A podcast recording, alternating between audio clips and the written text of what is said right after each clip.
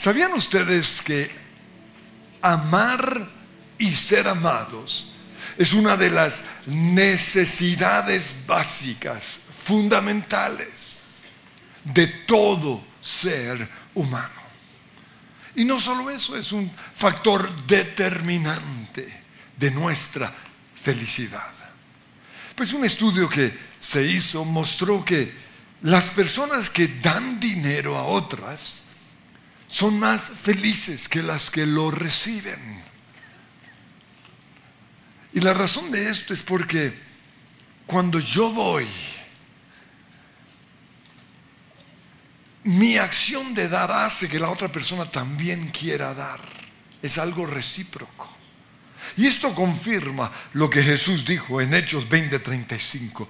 Más bienaventurado es dar que recibir. Y este principio también se aplica con el amor. Cuando nosotros amamos, eso hace que la otra persona también nos quiera amar a nosotros.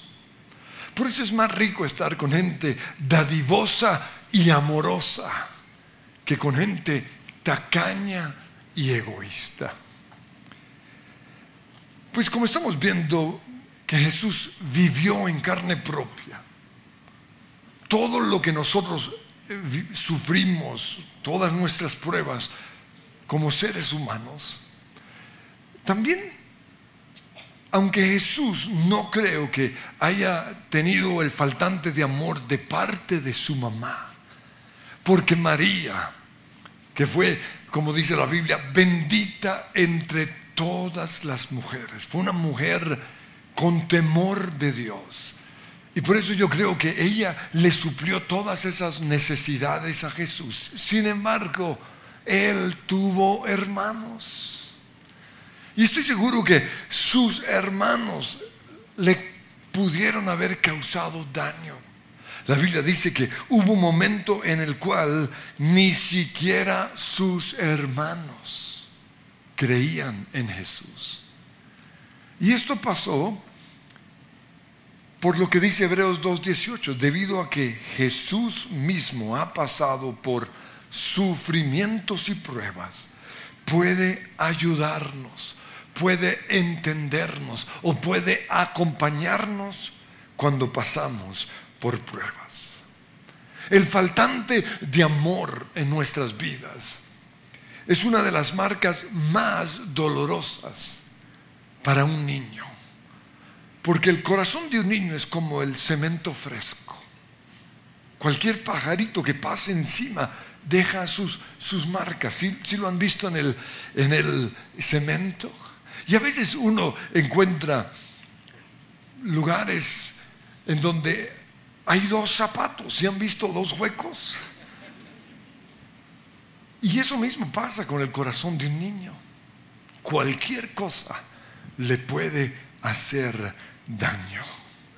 Y estas marcas quedaron para siempre en nuestras vidas, pudieron haber sido causadas por el rechazo. Y el rechazo son cosas como el hijo no deseado, el que nació antes de tiempo, los hijos que algunos pensaron en abortar, eso los dejó marcados, las injusticias, hay familias o hay padres que tienen un hijo favorito y eso marca a los otros. El temor a ser abandonados, la soledad, la traición, aquellos que han sido víctimas del divorcio de sus papás o la infidelidad, eso es una marca en el corazón de ese niño. La humillación o la vergüenza pública pero también los abusos físicos, verbales, emocionales y sexuales. La relación entre Jesús y sus hermanos, la Biblia nos muestra que fue restaurada. Y lo sé porque ellos estuvieron en Hechos capítulo 2, cuando la iglesia se inició y cuando fueron llenos del Espíritu Santo, dice en Hechos 1.14, todos en un mismo espíritu se dedicaban a la oración junto con las mujeres y con los hermanos de Jesús y su madre María. Y no solo eso, Santiago, uno de los hermanos de Jesús, llegó a ser uno de los pilares más importantes en la iglesia primitiva. Y tanto él como su hermano Judas escribieron esos evangelios, el evangelio o, no, esas epístolas, la epístola de Santiago y la epístola de Judas. Pues en una ocasión, cuando alguien le dijo a Jesús en Mateo 12, 49, tu madre y tus hermanos están afuera y quieren hablar contigo. Jesús respondió, ¿quién es mi madre? ¿Y quiénes son mis hermanos? Y señalando a sus discípulos, añadió, aquí tienen a mi madre y a mis hermanos.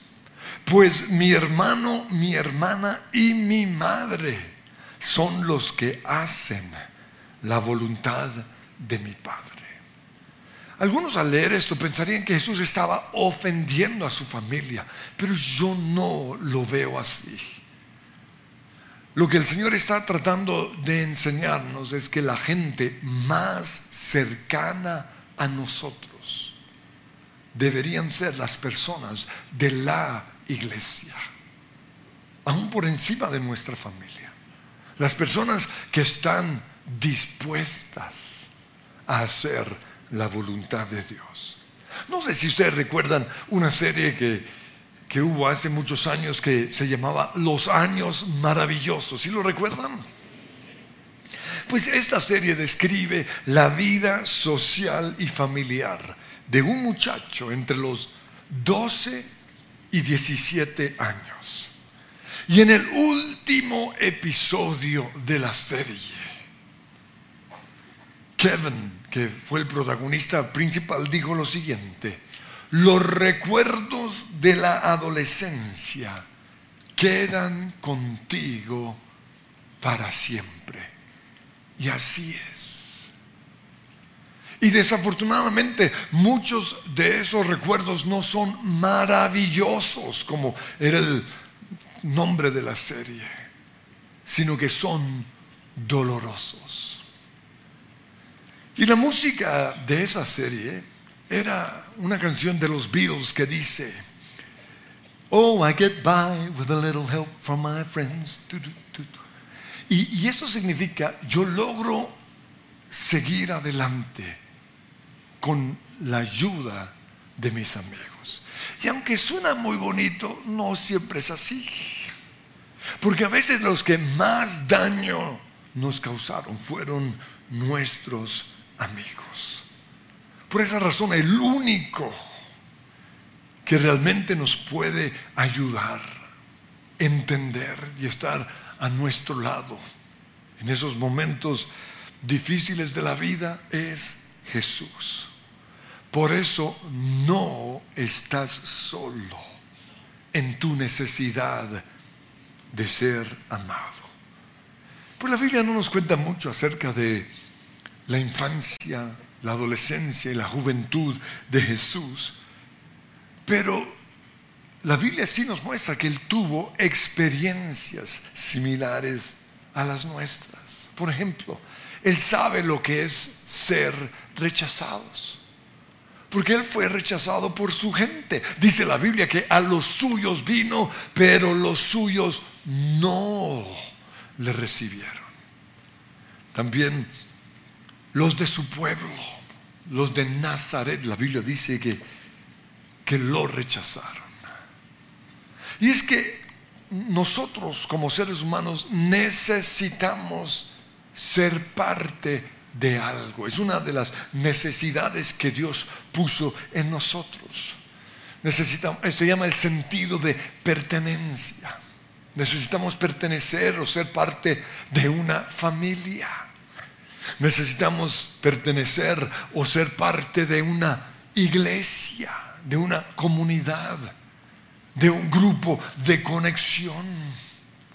O está el deseo en nosotros de pertenecer o ser parte del grupo especial en el trabajo, en el colegio o en la universidad. Pero no siempre fuimos aceptados. quizás por pobres, por feos, por acomplejados, por tímidos o simplemente por no saber relacionarnos con otros.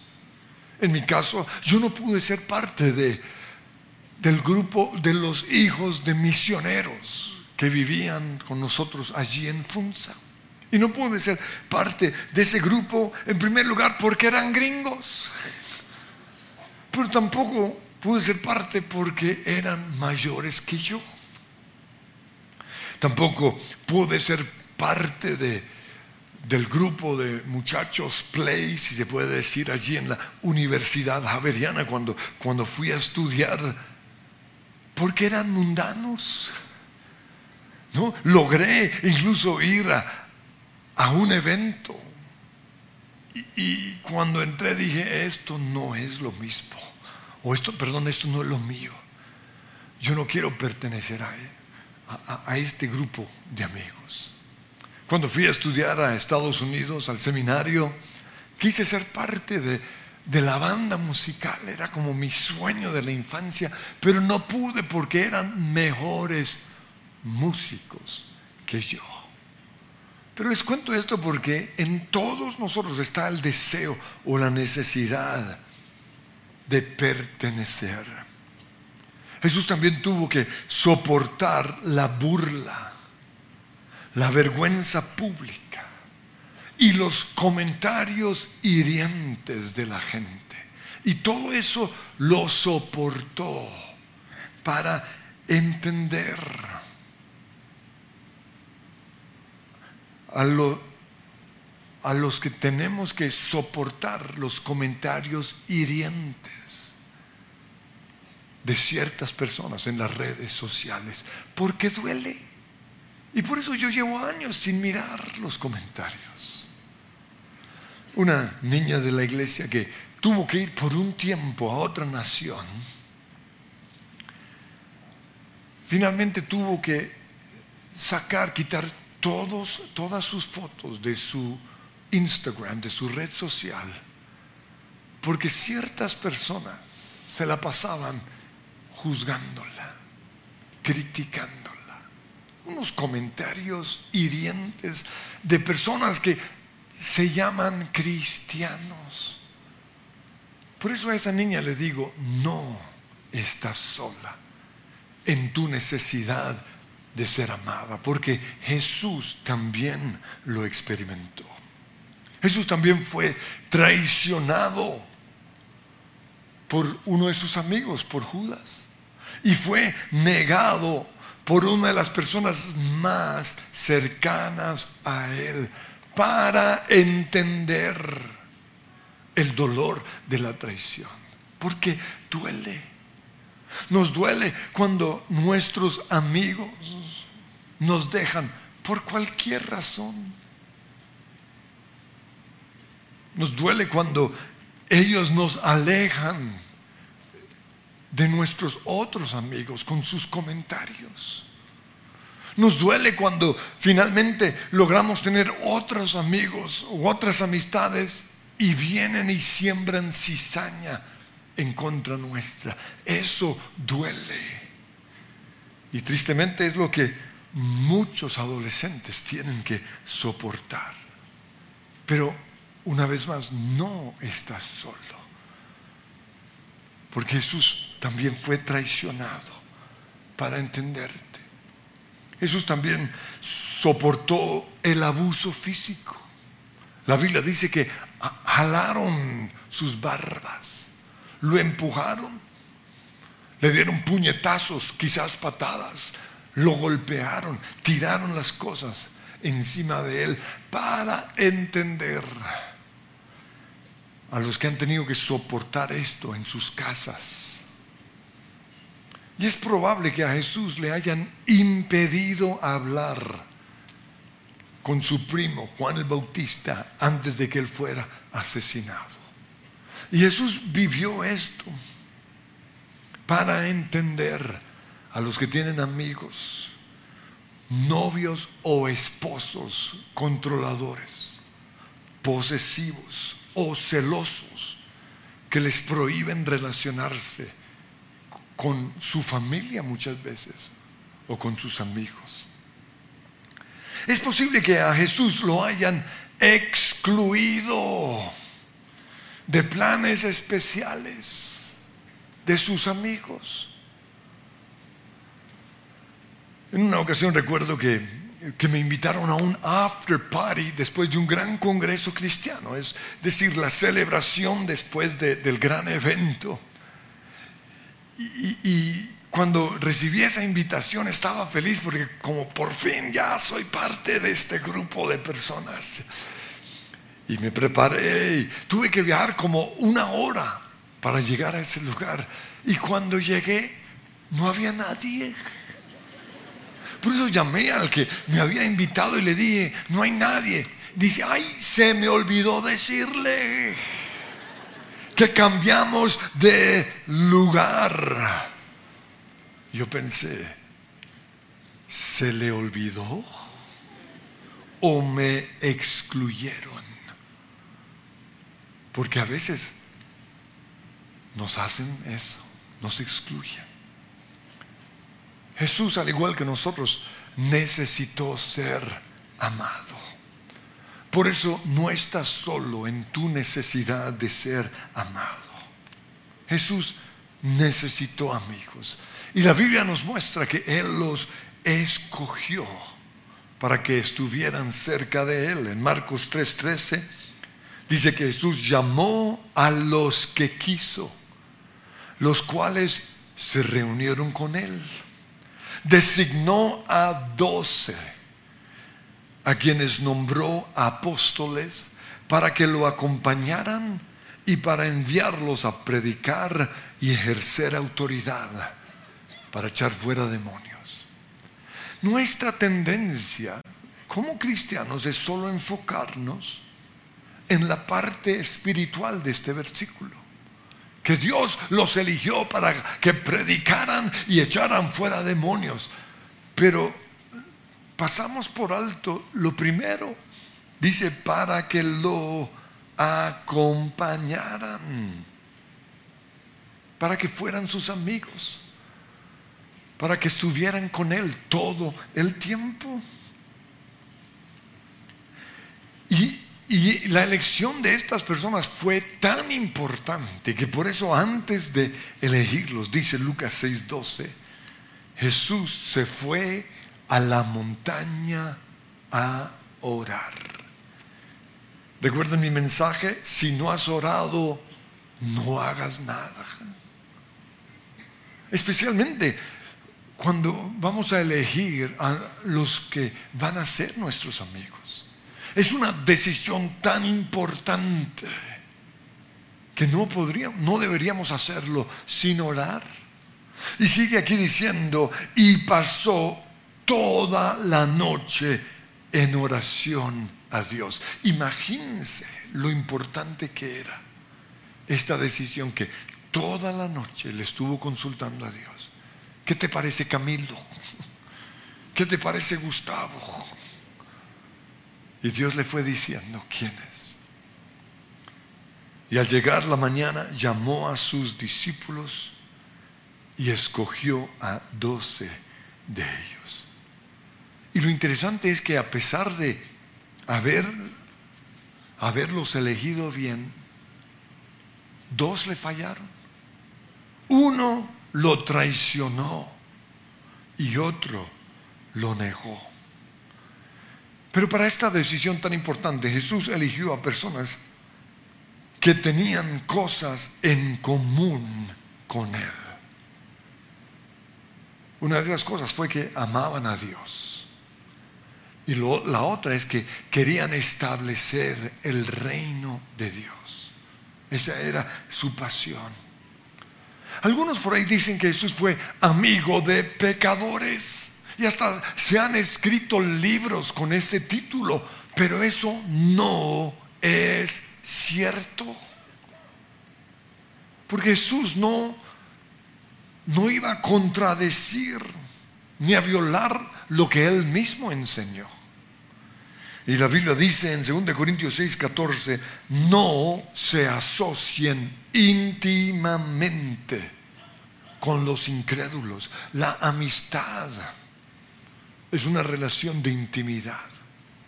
El noviazgo, el matrimonio, son relaciones de intimidad. Y sigue diciendo, ¿qué tienen en común? La justicia, los cristianos, y la maldad, los que no creen en Dios. ¿O qué comunión puede tener la luz con la oscuridad? ¿Qué armonía tiene Cristo con el diablo? ¿Y qué tiene en común un creyente con un incrédulo? Yo veo que Jesús se relacionó, y aquí enfatizo la palabra en el griego agapao. Jesús se agapó con pecadores para evangelizarlos. Pero sus amigos, sus fileos, fueron los discípulos. Y ciertas personas que menciona la Biblia, como por ejemplo los que vivían en Betania. Jesús también eligió a personas que estaban dispuestas a pagar el precio de dejarlo todo para estar con Él. Jesús dijo en Lucas 9:23, si alguien quiere ser mi discípulo, que se niegue a sí mismo, lleve su cruz cada día y me siga.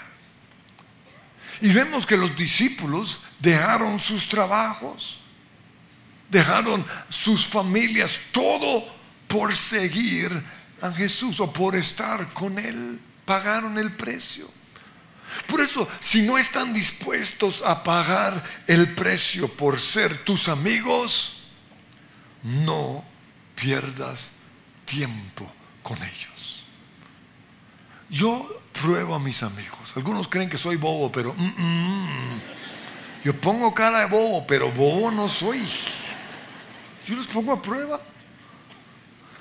Un día tuve que hacer un viaje y en este viaje tuve que pasar por una ciudad en donde hay dos aeropuertos.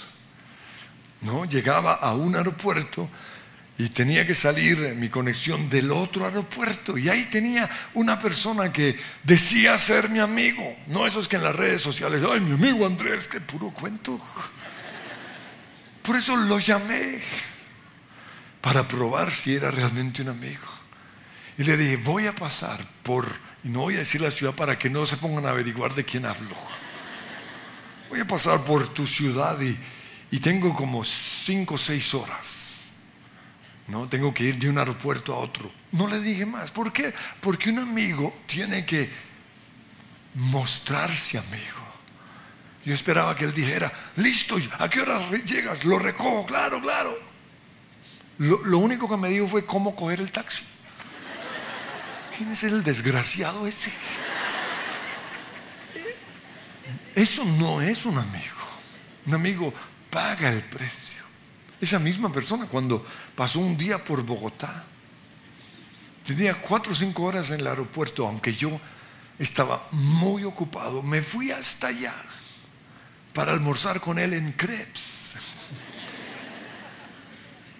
Pero él no estuvo dispuesto a hacer lo mismo por mí. Hay que probar a los amigos.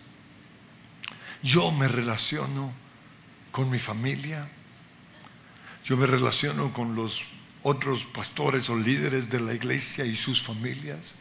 Me relaciono con ciertas personas que quiero en la iglesia. Pero también para darle cobertura a la iglesia. Yo tengo lo que yo llamo relaciones apostólicas con otros pastores. Para orar juntos, orar los unos por los otros para aprender de ellos y también compartir lo que Dios nos ha dado a nosotros, para rendir cuentas. Esto es necesario. Pero no es fácil mantener esas relaciones. No es fácil porque tenemos interpretaciones diferentes y a veces las discusiones son muy fuertes. Pero tampoco es fácil porque para estar juntos tenemos que sacrificar de nuestro tiempo, pero es necesario. Para estar con ellos, me tocó hace unos meses viajar a Roma. Y yo sé que todos dirían, ¡ay, Roma! Spaghetti, pizza, ¿qué pizza ni qué nada? Puro trabajo. Hace una semana tuve que ir a Estados Unidos a estar con ellos. No, el domingo después de predicar me tocó coger el vuelo nocturno, es el peor, y lo cancelaron. Toda la noche allá en el aeropuerto logré salir como a las 4 de la mañana para subir a otro vuelo que, que, era como a las 8. No dormí, por eso estos fuegos no son por besar a mi esposa, no, por cansancio. Es el precio que hay que pagar por estas relaciones. En pocas semanas voy a tener que ir hasta Singapur. Y en la última reunión, el organizador dijo que tenían que mover un evento del próximo año de Barcelona, que queda a nueve horas de Bogotá, a Sudáfrica, 30 horas y el regreso como 40. Entonces cuando dijo eso yo pensé, uy, para allá si no voy, no. Y preciso cuando dije eso, él dijo, las personas que falten a dos eventos no podrán ser parte de este grupo, porque no están dispuestas a pagar el precio por estas relaciones. Si queremos ser amigos, tenemos que estar dispuestos a pagar el precio. En Proverbios 18:24 dice, el hombre que tiene amigos ha de mostrarse amigo. Si quieres amigos, tienes que ser amigo. Y esto quiere decir que tenemos que aprender. Esto no es algo innato. Y, yo soy una persona introvertida y me costaba ser amigos. Por eso me tocó comprar un libro, cómo hacer amigos, y me lo estudié de pasta a pasta. Pero el mejor libro es la Biblia. El mejor amigo es Jesús. Podemos aprender de él. En primer lugar, Jesús dio su vida por sus amigos. En Juan 15:3 él dijo, Nadie tiene amor más grande que el dar la vida por sus amigos. En segundo lugar, yo veo que Jesús pasó tiempo con los discípulos. Todo el tiempo los encontramos caminando de una ciudad a otra. Y no eran viajecitos de 15 minutos, no eran 6 a 12 horas. Y mientras caminaban, hablaban, se conocían. Jesús pasó tiempo con ellos comiendo. En Juan 21 vemos a Jesús preparándoles un desayuno delicioso. Y no solo eso, sino que la cena más importante de los judíos, Jesús lo celebró con, los, con sus discípulos, con sus amigos. En tercer lugar, Jesús compartía los mismos intereses que ellos tenían. Ahora voy a pasar por alto lo más importante que es Dios. Ese era el factor común. Pero además de eso había cosas como salir a pescar o navegar en el mar de Galilea. Ese era un plan que a Jesús le gustaba hacer. Y no se trata aquí de fingir que me gusta algo solo para estar con mis amigos, porque eso puede ser contraproducente. Por eso yo veo a Jesús en los planes del mar con los discípulos que les gustaba esos planes. Pero alguien como Mateo, que era un tipo de la clase alta, yo no me lo imagino en ese plan. Yo me los imagino en un restaurante fino, allí en Jerusalén, o algo así. Jesús tenía cosas en común con los discípulos. Mi esposa es mi mejor amiga. Y lo que a nosotros nos une es nuestra pasión por Dios. Ambos somos apasionados por Dios. Pero también ambos somos apasionados por la iglesia. También nos unen nuestros hijos. Y además tenemos ciertos sueños que, que queremos construir juntos. Pero hay cosas que no podemos hacer juntos. Una es el deporte, lo odia. O sea, Dios no me respondió en ese área porque yo soy un apasionado por los deportes. Por eso yo necesito buscar a otras personas que me acompañen en esos planes. A mi esposa tampoco le gusta la música. Le gusta, pero no al nivel mío, porque yo soy un melómano. Y por eso, eh, ahorita que está eh, predicando por allá en, México, en Tijuana, me la he pasado viendo videos como loco. Como cuatro horas una noche, mi hijo bajó, ¿qué pasa? Y cuando entro digo, ah, como no está mi mamá, claro. Pero en cuarto lugar, yo veo que Jesús les dio beneficios especiales a sus amigos. Él les dijo en Mateo 13:11, a ustedes se les ha concedido conocer los secretos del reino de los cielos, pero a los demás no. Beneficios especiales. En quinto lugar, Jesús fue transparente con sus amigos. Él no les ocultó su dolor. En una ocasión cuando la gente comenzó a, a, dejar a Jesús, porque muchos de nuestros amigos nos van a dejar. Lo primero que hizo Jesús fue mirar o buscar a sus discípulos. Y les preguntó esto en Juan 6:67, ¿también ustedes quieren marcharse? Y en ese momento Pedro, que siempre fue el imprudente, se dio cuenta que Jesús necesitaba palabras de afirmación. Y por eso le dijo en Juan 6, 67, Señor, ¿a quién iremos? Tú tienes palabras de vida eterna. En sexto lugar, Jesús supo enseñarles los principios del reino de Dios. Esto es importante porque no hay nada más fastidioso que un amigo que se la sabe todas. ¿Sí conocen a esa gente? Como, ay, qué pereza, ahí viene el sabiondo, pues. Y Jesús era el sabiondo realmente. Pero sabía cómo hacerlo. Un gran secreto que yo he aprendido para hacer amigos es mostrarme ignorante. Para que ellos se puedan lucir. Les encanta salen felices, como, ay, la pasé tan rico. En séptimo lugar, Jesús mostró interés en sus vidas. Les hacía preguntas y les ponía atención. Hoy el gran enemigo de nuestras amistades, de nuestras relaciones, es el celular, que nos distrae y nos impide oír a nuestros amigos.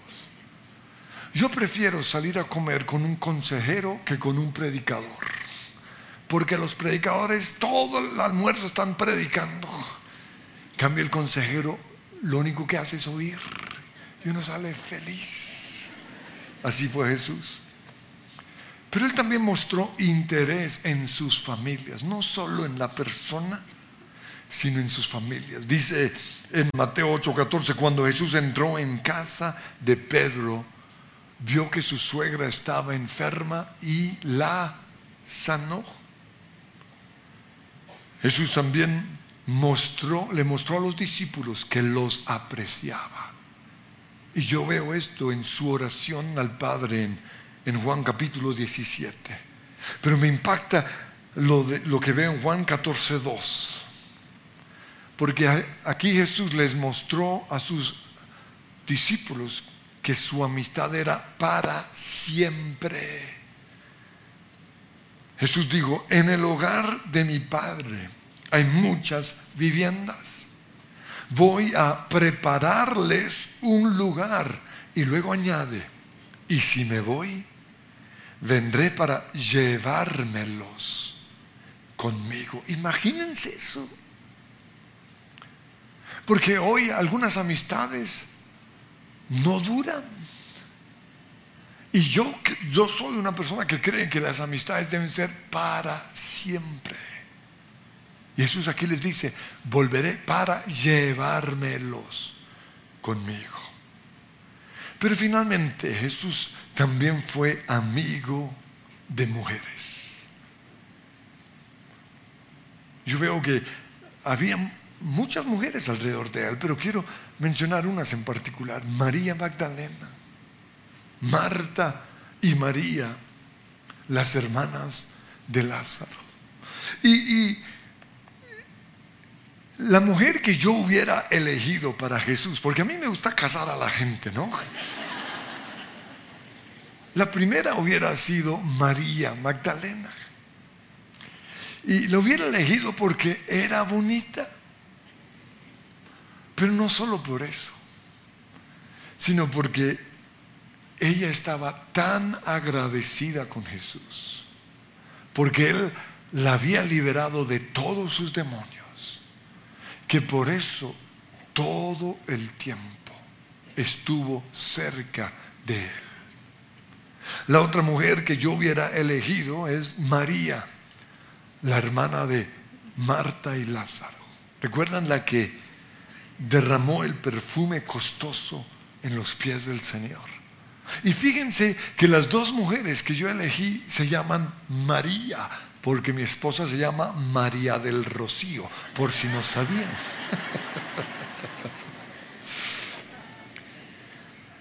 Pero aunque Jesús quería con el amor fileo a estas mujeres, Él no dejó que ninguna se ilusionara.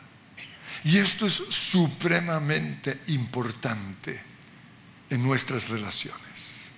Jesús no dejó que se ilusionaran porque él sabía que pronto iría al cielo y, y no podría dejarlas sufriendo aquí en la tierra. Yo tuve una novia con la cual me hubiera podido casar. Pero en ese momento yo no tenía futuro. No tenía 22 años y aún no sabía cuáles eran los planes de Dios con mi vida. Y en esas un predicador dijo lo siguiente, si estás ennoviado y no estás seguro de casarte con esa persona, debes terminar ese noviazgo porque podrías estar con la esposa de otro hombre. Y por ella estar contigo, podrías impedir que conozca a ese hombre. Cuando yo oí eso, yo quedé impactado. Porque esta niña era seis años mayor que yo. Ella ya estaba pensando en casarse. Y aunque la quería, pensé más bien en el bienestar de ella. Y aunque me dolió acabar con ese noviazgo y, a ella también le dolió, lo hice para que ella pudiera conocer el hombre que Dios tenía para ella. Por eso Jesús no ilusionó a ninguna mujer. Y eso es tener integridad. Quiero que nos pongamos en pie. Y Señor, hoy venimos aquí como seres humanos que necesitamos amar y ser amados. Y precisamente por esa necesidad que todos tenemos, hay heridas en nuestro corazón, hay faltantes.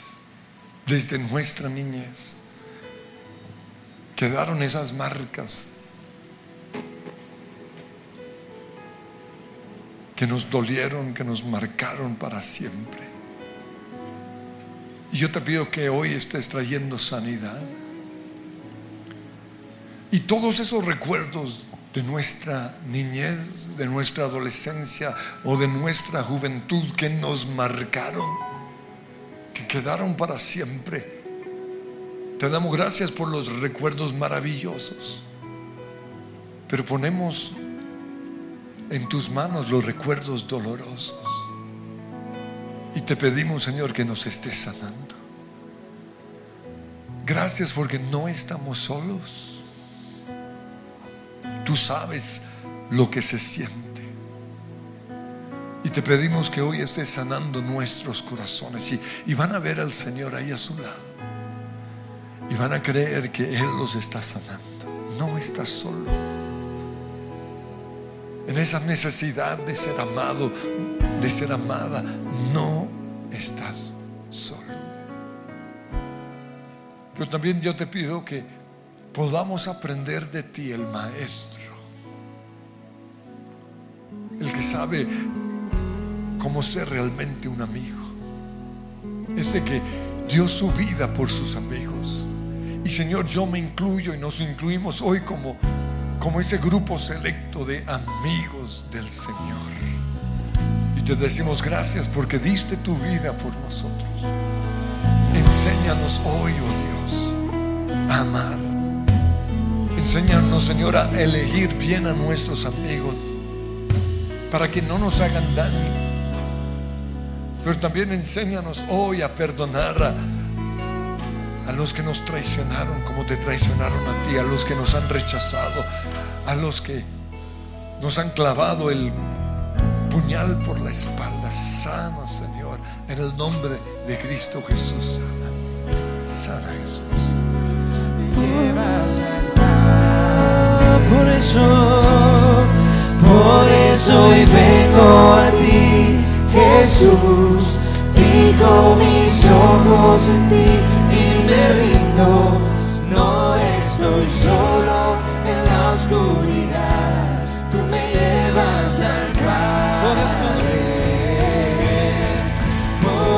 hoy vengo a ti, Jesús. Fijo mis ojos en ti me rindo, no estoy solo en la oscuridad, tú me llevas al Padre. Si les gustó este video, pueden suscribirse al canal de El lugar de su presencia en YouTube. De esa manera gozará de todos nuestros beneficios.